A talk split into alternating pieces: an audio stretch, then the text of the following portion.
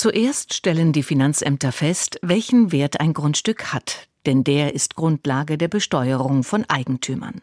Und dann wird gerechnet, erläutert Uwe Zimmermann, stellvertretender Hauptgeschäftsführer beim Städte- und Gemeindebund. Dann gibt es eine sogenannte Steuermesszahl.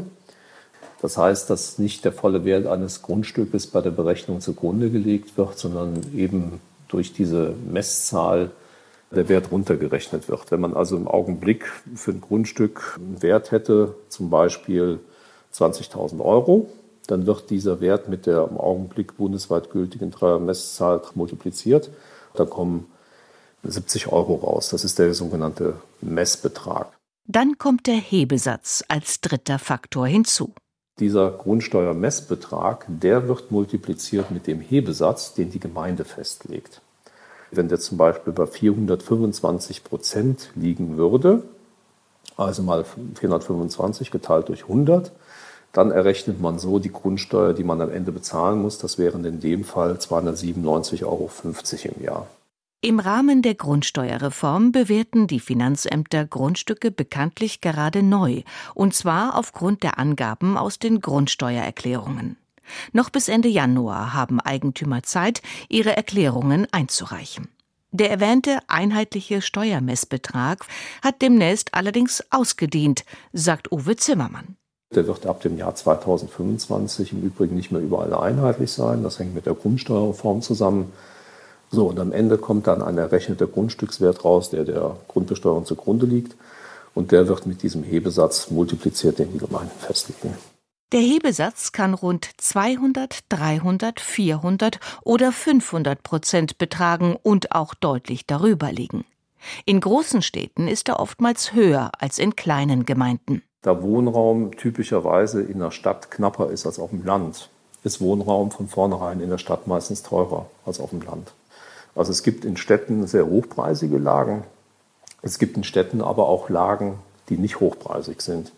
Und umgekehrt gibt es das genauso auch in, in Mittelstädten oder in Gemeinden auf dem Land. Der Grundstückswert multipliziert mit der Grundsteuermesszahl multipliziert mit dem Hebesatz.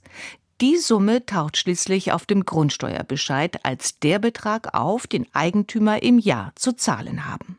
Für Städte und Gemeinden ist das eine Einnahme, die nicht an einen bestimmten Zweck gebunden, sondern frei verfügbar ist. Es ist also die kommunalpolitische Entscheidung, darüber zu befinden, was mit den Mitteln passiert, die aus der Grundsteuer eingenommen werden. Erläutert Uwe Zimmermann vom Städte- und Gemeindebund. Aus den Einnahmen aus der Grundsteuer werden natürlich kommunale Pflichtaufgaben erfüllt.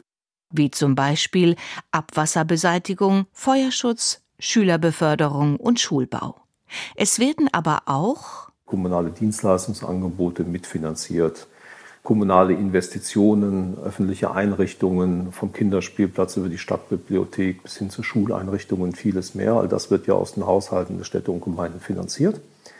Und da ist die Grundsteuer eine der wichtigen Einnahmequellen der Städte und Gemeinden. Bundesweit betrachtet mit einem Aufkommen von ungefähr 15 Milliarden Euro. Und wie gesagt, es entscheiden die Kommunalpolitiker, die Kommunalpolitikerinnen bei der Beschlussfindung über den städtischen Haushalt im Jahr, wofür die Mittel ausgegeben werden. Durchschnittlich liege die Belastung des Einzelnen durch die Grundsteuer, die Mieter ja auch anteilig zahlen, bei rund 200 Euro im Jahr, so Uwe Zimmermann. Es sei politischer Wille, dass die Gesamtsumme der neuen Grundsteuer dem bisherigen Aufkommen entspreche, also etwa 15 Milliarden Euro.